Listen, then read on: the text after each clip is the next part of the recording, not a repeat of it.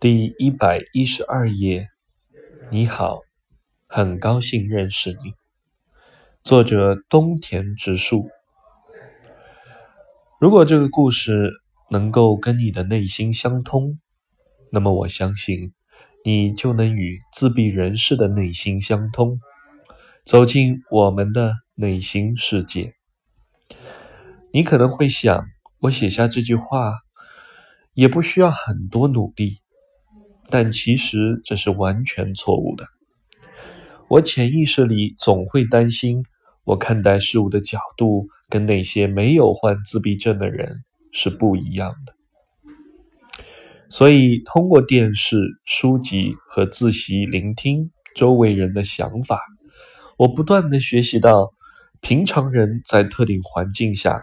应该会有的感觉，而且每当我学到了新的东西，就会写一篇短篇故事，把人有疑问的情况处理一下。通过这种方式，如果幸运的话，就不会一下子想不起来了。节选自《我想飞进天空》。